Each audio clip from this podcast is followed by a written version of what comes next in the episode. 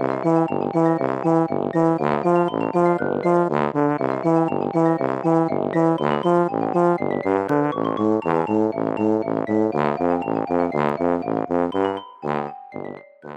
大家好，我是帅帅。大家好，我是 GoGo，欢迎收听你的宅友已上线，AKA 台湾 JoJo 第一品牌。耶，真开心，台九单元又加一了。毕竟我们之前从 EP 三十一 JoJo 梗的奇妙步道大会，一度有很久都没有台九单元，直到 EP 五十三十之海的上集。然后我真的真心一度觉得排球少年的集数好像快要比 JoJo 多，虽然我都没有说，但我内心默默的有点着急。没有想到你默默的有偷偷在意这件事情。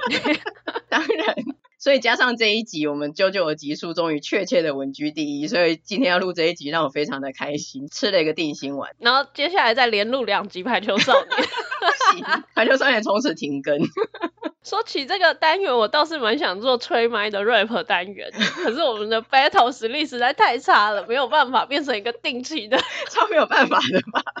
我们不能那个 second division battle 吧？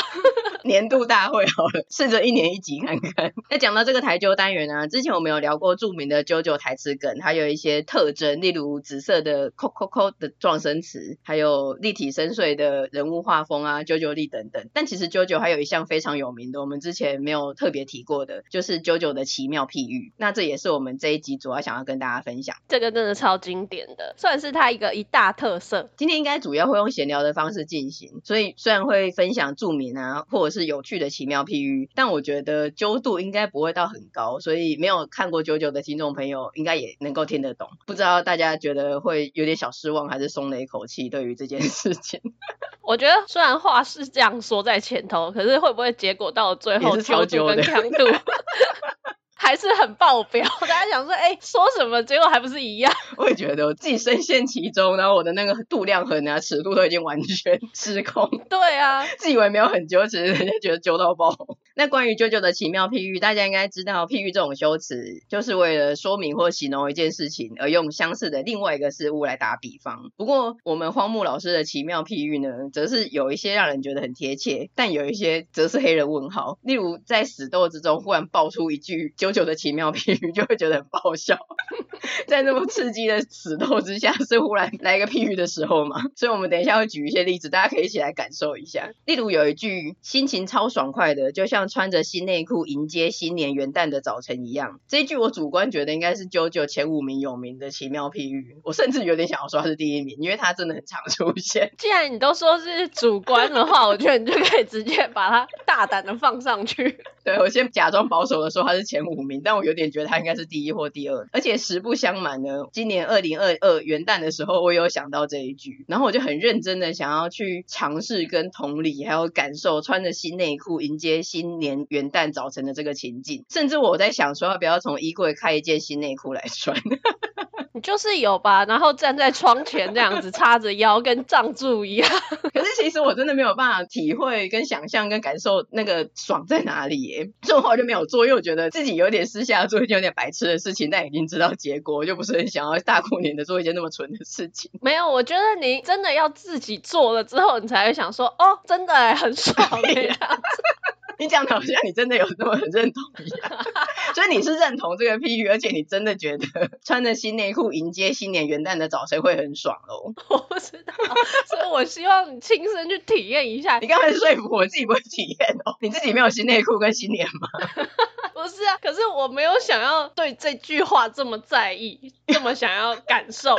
但既然你有这样子的一个契机跟想法的话，我就希望你化为行动力。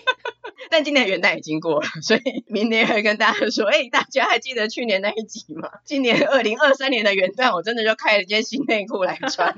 我试试看二零二三年我有没有这个心情，我真的不想要一年的第一天要做一件蠢事。我觉得要搭配，应该可能，例如说你那一天去爬玉山，然后你早上去看日出，那个时候你才会哇，真的是新年新希望，穿着新内裤的感觉。不然如果你就是平常的，只是看完跨年演唱会一两点睡，然后早上很困顿的起来，穿着一件新内裤又如何？所以那个登玉山是新内裤已经穿在身上爬上去，不是到玉山上面再把新内裤换上，可能要换呢。爬上去了之后，当晚梳洗，然后换上新内裤，早上来迎接日出吧。这个要要讨论这么详细吗？为什么这个内裤讨论这么久啊？其实我心里是有想说，除非他平常内裤都是很旧、大起毛球或者很松垮，所以他才会感觉到新内裤的新气象。不然，如果平常大家的内裤都保持的好好的，穿上一件新内裤到底有什么差别？刚刚才在讲说这个内裤的讨论有必要这么久吗？就是你又开启了这个 毛球的讨论。没有，因为这是我本来唯一能够想象藏族会觉得这样很爽，是因为他平常都穿旧内裤。是你一直在逼我穿新内裤，然后才讲到什么雨神什么的。我没有逼你啊，连确切换内裤的时候，司机都要讨论。我不是说了吗？因为你有这个想法，有这个开头，不然在跨年的时候，木棉花就会办理一个马拉松，然后当下就跑出弹幕说：“哎、欸，就是现在，大家去换内裤。” 然后那一集要正好播到，然后弹幕大家会讲说：“我换的新内裤，真的心情超爽快。”如果是一个这样集体的行动，可能就会比较还有一个仪式感。我好累，我不想再讨论这个内裤，这个到底要讨论多久？我觉得把这个企划寄给木棉花，大家拍照上传自己的新内裤。频道马上被 ban，可以了吗？这个内裤的讨论。不过，九九的譬喻会让人感到很奇妙，或是印象深刻。除了文字本身，其实主要是搭配讲出来时当下的情境。因为这一句我们刚才有讲过，就是第四部的九九藏住，他那个时候其实是被一个敌人的替身叫做公路之星搞得很惨。后来终于追到医院，找到他，就喷上玉野这个人本尊。替身虽然一直在攻击藏住他们，但他的本尊其实重伤住院中。他就跟藏住装可怜说：“你要做我这种伤患吗？你也太卑鄙了。”但是因为藏柱他的替身不灭钻石，他是有修复能力的，所以他就把那个重伤的敌人先治好，然后再暴打他，这个把他打飞医院的窗外，再度重伤，完事了解决这个敌人的藏柱，他就手叉腰，屁股很翘的看向窗外，整个人神清气爽的说，心情超爽快的，就像穿着新内裤迎接新年元旦的早晨一样。我想应该就是这一幕让当时第一次看到的人都震惊，想说这个真是太奇妙太突兀了，所以才会很印象深刻，而且也觉得还蛮鬼畜的，他把人家。重伤的人治好，然后再把他打到重伤，然后自己神清气爽。对啊，我觉得你鬼畜这个形容实在是非常的到位。因为说起来，我们乔家虽然标榜绅士精神、黄金精神，但好像也都不是那种纯善之人。除了大乔之外，嗯，我感觉其他都是一些滑头小子啊，像二乔不用讲嘛，三乔成太郎好像也是嘴上不饶人型的，嗯、就是他本身也会有那个随身小本本在做一些笔记啊，然后他的绝招是嘴里。可以塞五根烟、啊、之类的，一一些很奇怪的事情，我觉得他们好像也不是纯蓝的那种绅士们。嗯，对，而且我后来仔细想想啊，九九第四部他虽然好像是替身使者的小政治长番，然后到最后藏柱他也没有亲手杀过任何一个人，但里面有一些敌人的下场，我觉得某种程度来说，应该是九九全部八部里面前几名可怕的。例如安杰罗，他就被打进岩石，跟岩石合为一体，求生不得，求死不能，而且还成为渡王町的名胜之一，叫做。安杰罗耶，这个也是超鬼畜的。对啊，而且藏柱每天经过的时候，都还跟他说：“哟，安杰罗。”那还有另外一个，有一个替身，我记得他被变成一本书。嗯，这个也很可怕，就跟第五部的老板一样，他们永远没有办法到达死亡的真实，真的是不如给他们死了一个痛快。就变成杜王庭有很多名胜景点，都是因为他们就被困在某一个地方，然后真的是求生不得，求死不能。不过我觉得这可能也是九九让人觉得很爽快的一点，就是快意恩仇的感觉，有仇报仇，我没抽练。拳头，我没有那么坏，还没有没抽练拳头。其实替身战斗都是生死相搏，那敌人也是真心的要你的命。像安杰罗，其实他也是真的杀了张柱的外公。所以我觉得，如果像我们其他之前有讨论的一些其他作品，主角就是要打倒他，但是他又不能杀他，那就会蛮烦的。尤其九九的生死搏斗跟替身战斗那么多，如果每一场他都要来个这个心路纠葛，就蛮烦的。所以不如就是痛快的，你该做什么就做什么。那另外还有一个非常有名的，我觉得真的是跟这一个第一、第二名奇妙譬喻。是舅舅第一部的时候，齐贝林有问帝欧说：“为了治疗你的伤，你到底吸了多少人的血？”蒂友就反问他说：“你会记得你至今为止吃过多少片面包吗？”这个我们在 SP 零六爱情与面包的时候有提过。其实他这个奇妙譬喻嘞，就是用面包来比喻人类。蒂友认为他自己在食物链是位于人类这个物种之上的，所以吸血鬼捕食人类就跟人类吃面包一样，是不需要理由，而且你根本就不会去在乎它的数量。但是蒂友这个反问，他这个用问句回答问句的，让我想到第四部吉良吉影，还有很生气的对主角群说：“不要用问句来回答问句，学校教你用疑问句来回回答疑问句吗？真的有啊，学校的英文不都是这样教的吗？How are you? I'm fine. And you? 这是一个礼貌，不能人家一问一答，你要反问别人。通常不都这样吗？你要跟人家保持一个对话，你就要再留一个问句。网络上教人家的让对话持续进行下去的尬聊术，就是你要用开放式的问题，不能用是否，还要回问别人。没错，这可以肯定吉良吉影对于社交这一块真的是不是很好。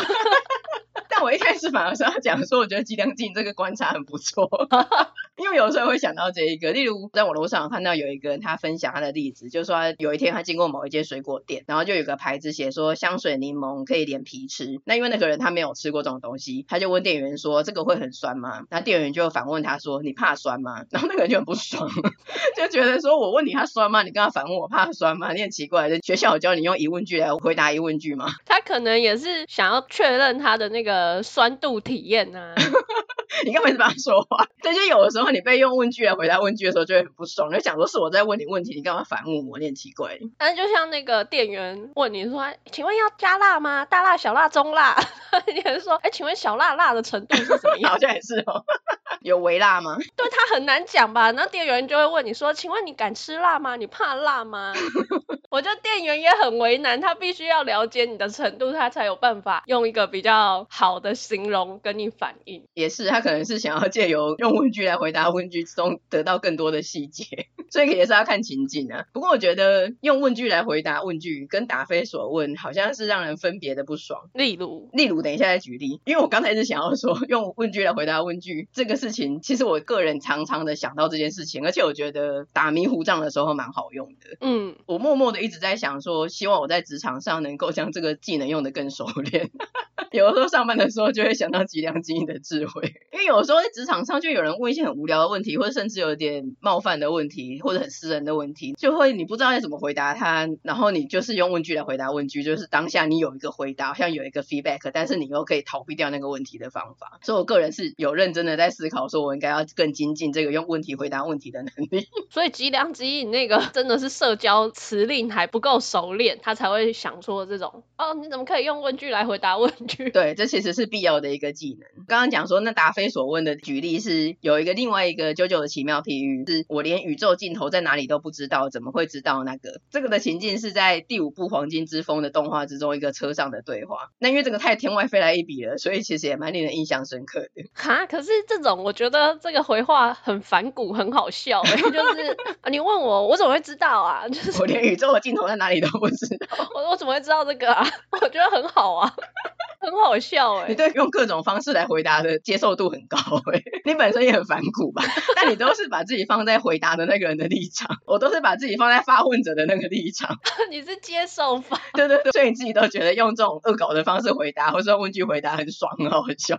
没有，我觉得很幽默啊，我没有觉得很爽，我觉得就是用一个幽默来化解这个问题啊。这一句我其实自己对动画中是没有印象的，但它好像在《JoJo 奇妙譬喻》之中算是也是前几名的。但我个人对宇宙尽头这个蛮有印象的是，我在大学的时候有个同学，很巧的是他也跟我讲过这一句关于宇宙尽头的讨论。他会模仿陈生，他的梗就是会忽然叫住人，通常是我，然后就模仿陈生说：“你知道宇宙有没有尽头？”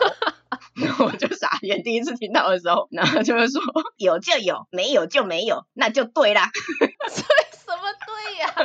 第一次听到的时候觉得很好笑，就觉得这个问句超莫名其妙，莫名其妙问一下宇宙有没有尽头，然后自己又给一个很莫名其妙的回答。所以我至今看到宇宙尽头这个词，我就觉得很嗨，会想到当初第一次被震撼到的时候，好好笑，我现在停不下来耶，他的问法，宇宙有没有尽头？你看你听过之后，你人生就再也忘不掉这一句了，好魔性哦。下次换你学学看，有就有，没有就没有，对，有就有，没有就没有。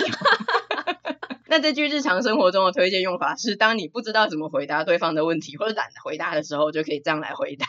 然后刚刚讲两个很有名的嘛，有一个比较少人看过的第八部，但有一个譬喻也是蛮经典的，是第八部的 JoJo 叫做定柱，他问另外一个角色线柱说他的替身能力是什么？那线柱就回他说，你不会把藏 A 片的地方告诉家人，也不会把屁眼给别人看，对吧？替身就是那样的东西。然后看的时候觉得天哪，没有想到会把替身譬喻成菊花，欸，好震惊。心哦。对，因为对我们而言，我们都是很希望有替身能力，觉得替身能力很强，是一个守护灵还有精神力。没有想到会在第八部有一天被譬喻成菊花。可是仔细想想的话，因为替身战中其实情报的掌握度还有斗志很重要，那替身能力是个不到紧要关头不能献的底牌，也就是个人最私密的秘密。所以某种程度上，这譬喻应该算是蛮贴切的吧？很疑惑。我觉得真的也是不能说他不对啦，可是一般人真的不会这样形容吧？对，就如果是你的话，你会把它形容成什么？可能就是心里的秘密，最深层的秘密这样子，不会用屁眼来形容，就像日记一样。对，哇，非常的文青。如果比较那个现实一点的话，就像你的存折密码一样，你也不会随便告诉人。真的，我们的屁喻都蛮好的哎、欸，是不是？嗯、好会用哦。真的。结果大家都想说还好吧。才有的实用譬喻，对啊，所以网络上也有人留言说，献出的一句话毁了整个九九系列，超傻眼的。把九九最有名的替身直接形容成闭眼。那讲到屁眼呢，其实更有名的是二乔他在第三部的时候说的，感觉就像被冰柱捅进屁眼里一样。这句话的情境是在他们好不容易找到蒂欧的根据地，结果蒂欧用爪哇路斗使出棺材里的移形换影，那他们集体被吓疯，撞飞窗户逃跑。那个时候在坠落的过程中，花京院讲的是感觉比以往所见到的任何替身都还要可怕，就像听到引擎的声音就马上知道那是推土机一样的明白。你看我们花京院饱读诗书，很有文学素养，但是二。巧，他那时候就接话，他就说：“我也感觉到了一股非常可怕的杀气，感觉就像被冰柱捅进屁眼里一样。”等一下，你知道我刚刚有提到吗？嗯、你要比喻形容，通常都是你自己有经历过或体验过才知道，你才有办法做这个类比啊！这让人不禁想问：二乔是曾经经历过冰柱什么？冰柱 play，冰柱能什么？冰柱就是冰柱 play 啊，也是不小心跌倒。会在哪里？在钟乳石洞吧。不是很多人都去挂急诊，然后就说他不小心跌倒坐进了什么里面吗？应该二乔就是在钟乳石洞不小心跌倒？你说的这个确实也是很多人讨论的，网络上很多人就在讨论说为什么会这样形容，或者是冰柱捅进屁眼到底是什么感觉？那另外就是像你说的，他是不是有玩过这个 play？怎么办法做出这个比喻？我想他应该是想要表达说，因为像我们不是会用一种形容词说像从脊髓里冷出来的含义嘛？我们会从从骨髓里、从骨头里冷出来。那二乔他是用冰柱捅进。屁眼里的更加直接粗暴的来表示他对那个爪哇路斗的可怕的感觉，不愧是二乔，我觉得这个滑头度蛮高的。那一样是二乔，他对于蒂欧的替身世界找到路斗真的很惊吓，所以他再度譬喻连发。他还有讲过，我们明明遇到了他的替身世界，却完全不知道那有什么能力，就像登山的时候，既不知道路线，甚至连山顶在哪都不知道，那百分之百会遇难，毫无疑问。到这边都还不错，嗯。那下一句就说，就像喝了可乐一定会打嗝一样，毫无疑问。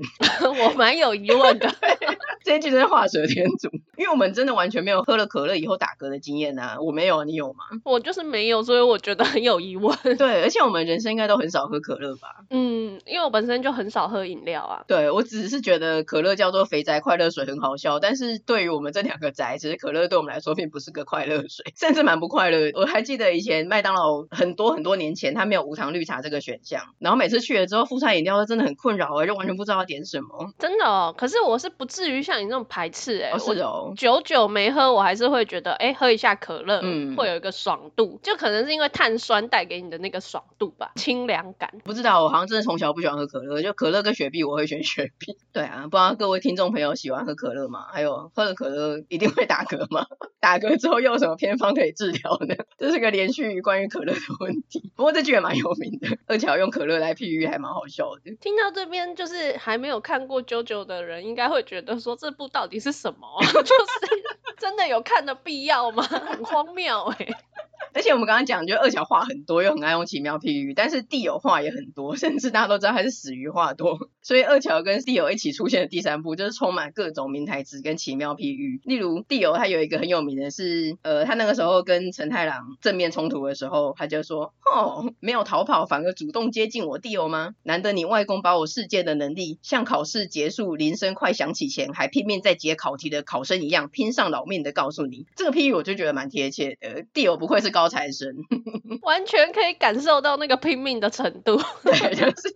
像有个梗图，有一个非洲小朋友啊，正比级数的样子，太有画面了。当过学生、考过试的人都知道那个感受，那个迫切感。没错，讲完这句的 Dio 帅不到三秒，后来发现其实陈太郎在时间暂停的时间也能动，被他打飞到一间店里面，然后脚被玻璃割断，就躺在地上，然后旁边有个吓疯的店员小姐，他会跟那个小姐说：“女人，把我吊在那里的脚捡过来，就像空服员为头等舱的乘客送上酒和鱼子酱一样。”我好想接那个、哦、言情小说会出现的台词，什么？女人，你成功的引起了我的注意，没有吧？他才没有引起他的注意，那段真的也是很好笑。明明就是帅不到三秒被打飞，然后很糗的掉进人类的垫底，他还可以这么临危不乱，这么屌，真的不愧是我们屌爷。而且我也觉得贫穷真的限制了我的想象。其实实不相瞒，我在多年前才知道，原来商务舱的票价跟经济舱虽然才隔不到五公尺吧，但是价位不是等差级别的，有点快要到等比级别。没想到我们地友直接就是讲头等舱，真的是太厉害了。你把自己跟地友比，不觉得简直就像什么什么比鸡腿吗？狗狗的低级譬喻，我隐晦的用了马赛克。而且我还有上网查，欸，就是其实一九五零年代左右，那个时候头等舱是真的会有酒跟鱼子酱哎，我本来还以为地友在瞎掰。我们地友怎么会瞎掰呢？我们地友最爱瞎掰啊。不过其实就像你刚刚讲的一样，坐头等舱这件事情对地友来说是理所当然的，就像用手指折断 HB 铅笔一样，是理所当然能做到的事情。也太理所当然了吧？这一句其实也是九九的奇妙比喻。情境是地友当初发现跟确认自己的替身找不到路斗能够暂停时间的时候，他忠实的仆人奈亚婆说：“地欧大人，你一定能支配时间，这种事情是不用怀疑的，就像用手指折断 HB 铅笔一样理所当然。”我觉得这句也蛮有画面，真的哎。虽然我们的年代已经是用自动铅笔，不是用 HB 铅笔了，但我记得买到一些比较劣质的笔芯的时候，那个有多会断，根本写不到几个字，就是狂断狂断，超不爽的。我觉得有一个人他真的。折不断 HB 铅笔，谁？就是国王排名的波吉。对，就跟波吉拿不起木棍一样的理所当然。那我们地友话多，他当然不止在第三部，早在一百年前，他对上大桥的时候就使用过奇妙譬喻了。他在第一部有一段，他被注入波纹的玫瑰刺伤眼睛的时候，他就很愤怒说：“比青蛙鸟还要低贱的波纹，竟然用那波纹伤了我。”那那个时候也是在一个死斗之中，所以就很震惊的说：“啊，青蛙鸟。”对，人生中完全不会出现的词汇，莫名其妙好像成为世界上倒数第二低贱的东西。原本它是最低贱的，但波纹比它还低贱。在迪友心中，它原本是最低贱。对，但我觉得青蛙尿没有很低贱，你觉得嘞？我想要知道什么想法，他会想到那个青蛙尿。这就是九九的奇妙譬喻，会让人很冲击的地方。神譬喻。那说到尿呢，还有另外一个九九的奇妙譬喻，也是跟尿有关。等一下，都是一些。什么擦眼啊、尿啊的东西，这集真的没问题吗？啊、这个啾啾真的没问题吗？因为讲到尿，就是干脆把尿的都讲一讲，因为这个还蛮有名的。就是你知道譬喻就是要由近取譬，如果你讲一些那种很抽象、很远的东西，就会忘记。你要用一些生理需求，或是每个人生活都会接触到的东西，你才会更有感。那这个另外一个尿的譬喻呢，是第三部埃及达第二团，他第一次到第二的根据地的时候，他们遇到一个小喽啰，就威胁他带路，把他们。带到地友的房间，那带到的时候，他当然很怕之后会被地友处罚嘛，所以他就说：“地友大人，我并没有打算背叛您，正是因为我十分相信您的力量，才把他们带到这里。就像风大的时候，小便一定会溅到裤子一样，我非常的确信。”我觉得地友听到自己被形容成像风大的小便，不会开心。对，我也觉得地友可能本来没有想杀他，听到他把他对他的信赖比喻成棒流地流为，应该是必死无疑了。因为我们前面真的讲太多这种低级类型的了，所以我接下来讲一些其他的类型，例如棒球类。嗯，第三部的时候，陈太郎哦跟小达比进行一个非常经典的电玩对决，而且是比小达比最擅长的棒球游戏。那陈太郎他本来一副很有自信的样子，但最后发现根本就没玩过，一直在那挥空棒，挥棒时机都错的。那二乔就很激动，他就说：“完了，实力差太大了，简直就像甲子园冠军遇到茶道部成员。”你不觉得二乔算是一个孙子傻瓜吗？真的吗？就我觉得他把承太郎比喻成茶道部的成员很帅，我想要看陈太郎穿上和服泡茶那个样子。我觉得你的迷妹滤镜超重的，你只是在幻想陈太郎的各种扮装而已。那个优雅的画面，一举手一投足。他散步的时候超不良的好不好？他超不适合跪坐在那边安静的泡茶的。他会吗？我觉得超适合的哎，就是那个粗犷的样子，然后如果去泡茶的话，一定很棒啊。他做什么你那么棒？他有做什么你不棒的吗？而且他家就是那种传统的，啊、对他家是日系的。对啊，嗯，你想象他在廊下那个模样，哇！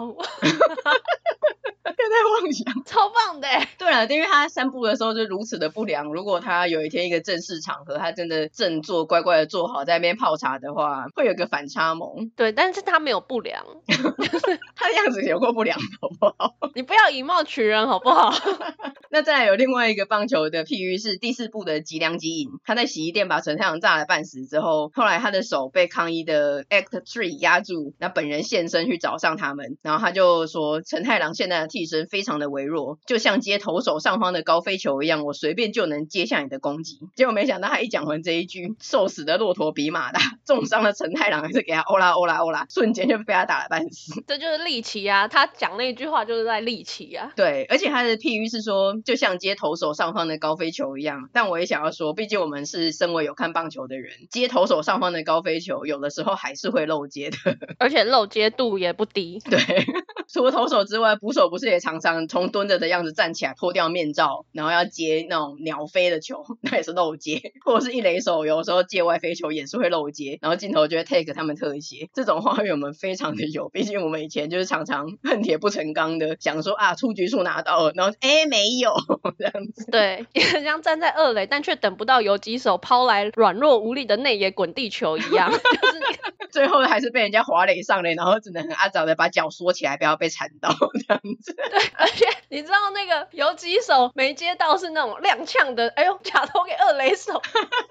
棒球的譬喻真的很多哎、欸，像徐展渊，嗯，home run 他就会形容说，就像变了心的女朋友一样回不来了。对我觉得这也是蛮经典的比喻吧。对对对，这个超经典的。那吉良吉影他还有说过一个也是很让人印象深刻的是关于他的恋手癖还有杀人冲动。他有堆罐子嘛，上面还有写日期啊、年份，是装有他剪下来的指甲的。然后他就说，没有人能够使指甲停止生长，更没有人能够譬喻与生俱来的本性。我觉得这个叙述算是将吉良吉影这个天生的杀人魔形象刻画的蛮好的，也是很让人印象深刻，而且真的也是很变态、很恐怖。嗯，我觉得如果哪一天出现一个练法癖的话，他也可以用这种比照的方式，他就说没有人能使头发停止生长，更没有人能够压抑这个与生俱来的本性。前面要挂号，除了秃头，没有人能让头发停止生长。好悲伤哦，突然变得很悲伤，变成生发广告。我们刚刚分享了很多 JoJo 的奇妙比喻嘛，其实它就是一个照样造句的概念，它就是一个类比，比如说什么什么什么，就像什么什么什么，嗯，就是其实是一个套用的句型，今天国小生都很常在训练这个国文用法。那时候在想的时候，我就想到以前的一首歌，那个我爱你爱着你，就像老鼠爱大米。你竟然能够讲那么烂的梗，你不觉得这个也是很莫名其妙吗？有，当年我就一直觉得这首歌很莫名其妙，那些歌都很莫名其妙啊。这样想着，你是我的小爱小苹果也是一样的，都让人很生气。对，就是 what？为什么？老鼠可能蛮爱大米的啦，这个不得而知。可是就是类似这种很莫名其妙的、啊嗯，对，但可能因为就是这样子让人朗朗上口，所以就这种奇妙譬喻就会让人很印象深刻。没错，而且那个我觉得有一个不错的是 Dcard，嗯，Dcard 它对于那种被删掉的内容，它会有一个标准的说法，他、哦、说已经删除的内容就像 Dcard 一样，错过是无法再相见的。我觉得这个非常的文青，就跟变了心的女朋友就类似的剧情，所以譬喻真的是在生活中各种妙用啊，真的啊，其实以前港剧也很常用，嗯，像《鹿鼎记》的韦小宝一样，他就说我对皇上的敬仰有如滔滔江水 连绵不绝，又有如黄河泛滥一发不可收拾一样。这好像真的是生活中最最烦最好笑的修辞哎，一讲都会被烦到，然后很有画面感，就是他真的很常出现，只是等着你去发掘他而已。嗯，但你觉得爱情可以用什么譬喻？哦，爱情可多了，我觉得有史以来真的应该超过几千几万个吧。直觉会想到什么？想不到哎、欸，开水与白面包。我当时直觉想到的是禽流感菌。我们俩真的很可怜。我刚刚说想到开水与白面包，你想到禽流感菌，文化水准有够低，然后歌曲的年代也是有够久远。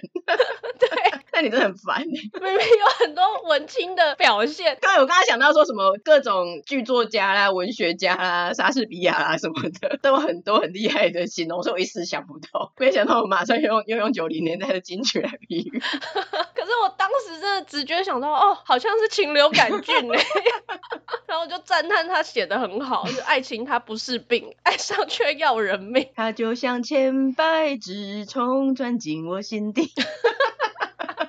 真烦，马上还是可以唱起来。好，最后除了九九的奇妙譬喻，我还又加上了一些很烦的乡民梗的奇妙譬喻。这些分享的内容本来是希望没有看过九九的，或者是非动漫迷也能听懂的譬喻。但因为我们就像刚才一开头讲过，其实我们已经完全只在此山中云深不知处了。我们自己讲的很开心，也觉得说，哎，我都会解释那个情境给你听，跟譬喻应该是一般人常见的修辞吧。但其实就现在，我也是不是很确定这个到底揪不揪，还有各位听众到底听得懂吗？还是只是觉得我们情绪很高忘了？我要讲什么？这集好像很需要提供逐字稿，但无论如何呢，我觉得我们还是很心满意足，因为今天终于又分享了 JoJo 组成的一大面向 JoJo 的奇妙譬喻，而且我们真的是至今啊，都还是陆续会有听众朋友私讯分享入坑 JoJo 的心路历程。通常我觉得真的很妙，好像他们也是有一个格式 template，都会讲说啊，听了哪一集啊，怎样怎样，本来很排斥，但基于某个机缘下看的，现在超爱，谢谢我们锲而不舍的推荐。那我看到的时候其实都觉得很感动啊，又有一个新的人加入了。然后还跟我们报喜啊！但是我我每次看到谢谢我们锲而不舍的推荐的时候，我心里都会 OS 说谢谢你们死缠烂打的推荐，谢谢你们强迫推销到不行。自己黑自己，人家没有这个意思，对，人家没有这个意思。但我每次都觉得好笑，因为他们都会说啊，听了哪一集以后觉得还好，听了十三集啊，听了三十一集终于去看了什么的，我就会觉得那真的好险，我们一直有第二集、第三集死活一直出。这个又可以用奇妙譬喻了。嗯，我又想到一个，你说我们这种锲而不舍的推荐，就像烈女怕缠郎一样。就像被蛇盯上一样，对，因为市面上真的所有的 podcast 大部分了不起，真的讲个一集或是两集，通常都是一集的讲 JoJo，真的没有像我们能够讲到这么多集，我们真的不愧是台湾 JoJo 第一品牌。真的 超不要脸，而且希望能够未来的有想到什么新的主题，就一直可以继续加一加一。那每一集台球单元呢，其实最后我们都还是会再度推广，并没有说好，我们今天这集就这样分享，那我们已经各种推广了，所以这一集不用再来一个结尾，我们结尾还是要推广，每次都要用不同的。这次我引述网络上看到的，他说揪楚都说这是一场相逢恨晚的邂逅，看过一次 JoJo，昔日神作通通成为路人。哇哦，我觉得这是可能有点浮夸啦，但看过 JoJo 世界真是不一样。但我觉得他的用词非常的唯美耶，他说是一个相逢恨晚的邂逅，真是个文学家。然后还有说错过的 JoJo 也就错过了一个天堂。所以呢，我希望各位听众朋友真的是走过路过不要错过，心动不如马上行动，最后变成夜市叫卖哥。总之呢，今天的分享就差不多到这边。喜欢我们的内容的话，请协助将我们的节目推广给亲友。地方上的宅友需要你的支持和推广。那如果有心有余力想要赞助我们的话，在我们的节目介绍还有单节介绍有抖内我们的连接。也请记得订阅我们的 Podcast、Facebook 跟 IG。那我们的频道是每周会上线，每周上线听宅友就像星期一早晨喝的那杯咖啡一样，是不可或缺的哦。如果你有什么想跟我们说的话，或想分享的讯息，欢迎随时私讯给我们。也请在 Apple Podcast 给我们五星的评价。那我们就下次见啦，拜拜。下次见，拜拜。